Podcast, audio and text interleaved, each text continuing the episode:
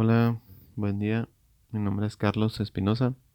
Eh, este podcast es grabado para la actividad de Derecho Público Internacional. Eh, en particular se habla sobre sujetos de Derecho Público Internacional.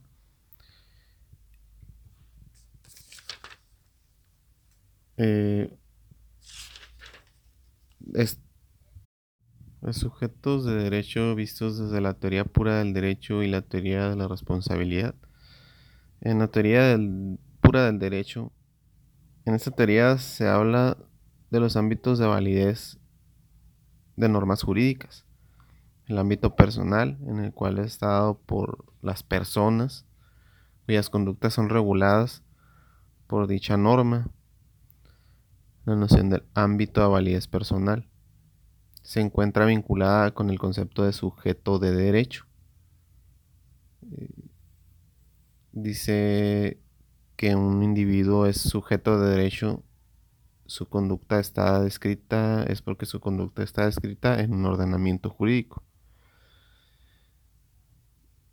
Mm, eh, sujeto de derecho internacional a toda, a toda entidad o individuo que sea destinatario el derecho de una norma de dicho orden, o sea que pues debe estar este pues en, un ordenamiento jurídico pues el, hecho que se considere ilícito, ¿no? Como, como viéndolo ya dentro de una, de una estructura de un orden jurídico dentro de un estado, pues eh, obviamente los, los, códigos penales de cada estado describen un tipo penal sobre una acción ¿no? que, así como el principio, un principio elemental de derecho que dice que lo que no está, eh, lo que no es, este, lo que no está prohibido está permitido.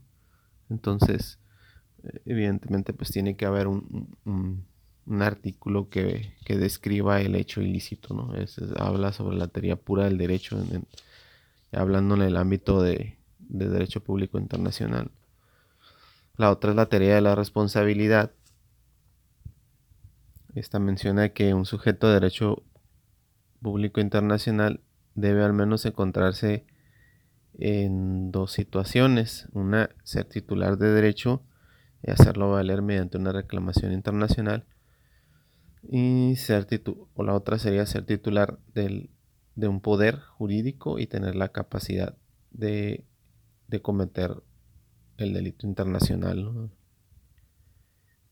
Pues ya poniéndolo este, como un ejemplo, pues sería, por ejemplo, este, eh, pues tener la capacidad de goce y ejercicio, ¿no? Una sería ella como individuo y pues poder cometer este delito, ¿no? Teniendo, sabiéndose consciente y de, poder cometer este, tal delito, ¿no? Que esté ya eh, previsto en algún ordenamiento internacional. El Estado soberano como sujeto de derecho público internacional este el Estado pues es una nación jurídicamente organizada formada por un cuerpo político, un gobierno, una autoridad con imperio y jurisdicción suficiente para mantener la unión y el orden de la colectividad en el territorio. El Estado soberano es una comunidad perfecta y permanente capaz de gobernarse plenamente a sí misma en forma independiente, la cual debe tener la capacidad necesaria para imponer su propio ordenamiento jurídico y mantener relaciones jurídicas internacionales Eh, con el resto de la comunidad internacional. Para esto, pues, son todo esto descrito, pues, son las características del Estado soberano, Pues que es la, tiene que ser una comunidad una perfecta, comunidad permanente, autogobierno, independencia, ordenamiento jurídico efectivo, relaciones internacionales y territorio son los elementos esenciales que debe tener un Estado soberano para poder ser parte de la comunidad internacional.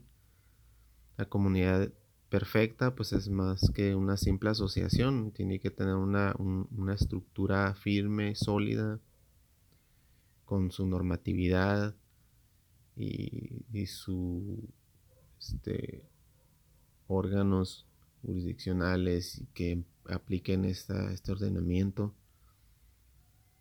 Por ejemplo, sería la iglesia, el que tiene su sede, el Vaticano, este, tiene sus, sus, sus, este, sus, digamos así, sus, cada su ordenamiento y sus normatividades, como un Estado.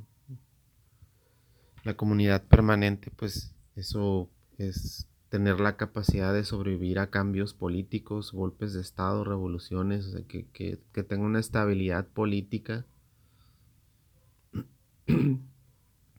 para poder sobrevivir, una, una, fuerza política y un gobierno, un Estado de Derecho sólido para sobrevivir a este tipo de cambios sociales. El autogobierno pues es la capacidad de elegir su propia forma de gobernarse, ¿no? la autoridad que tiene para elegir este el tipo de gobierno que va a tener, ¿no?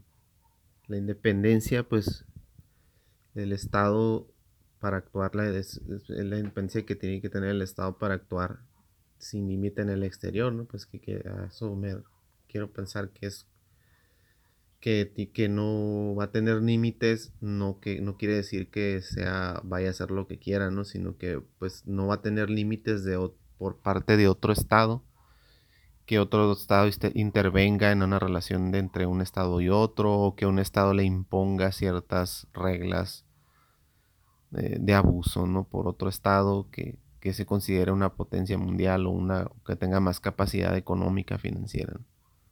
Sino que va a haber, se tiene que regir por, pues, por las, este, por los ordenamientos internacionales. Pero tiene esa autonomía, como, como, Estado soberano. Y el ordenamiento jurídico efectivo pues, es la capacidad de imponer dicho ordenamiento en su territorio. También tiene que tener su ordenamiento jurídico interno para y que sea efectivo para pues, poder este, tener una comunidad sólida, ¿no? Y fuerte y, segura.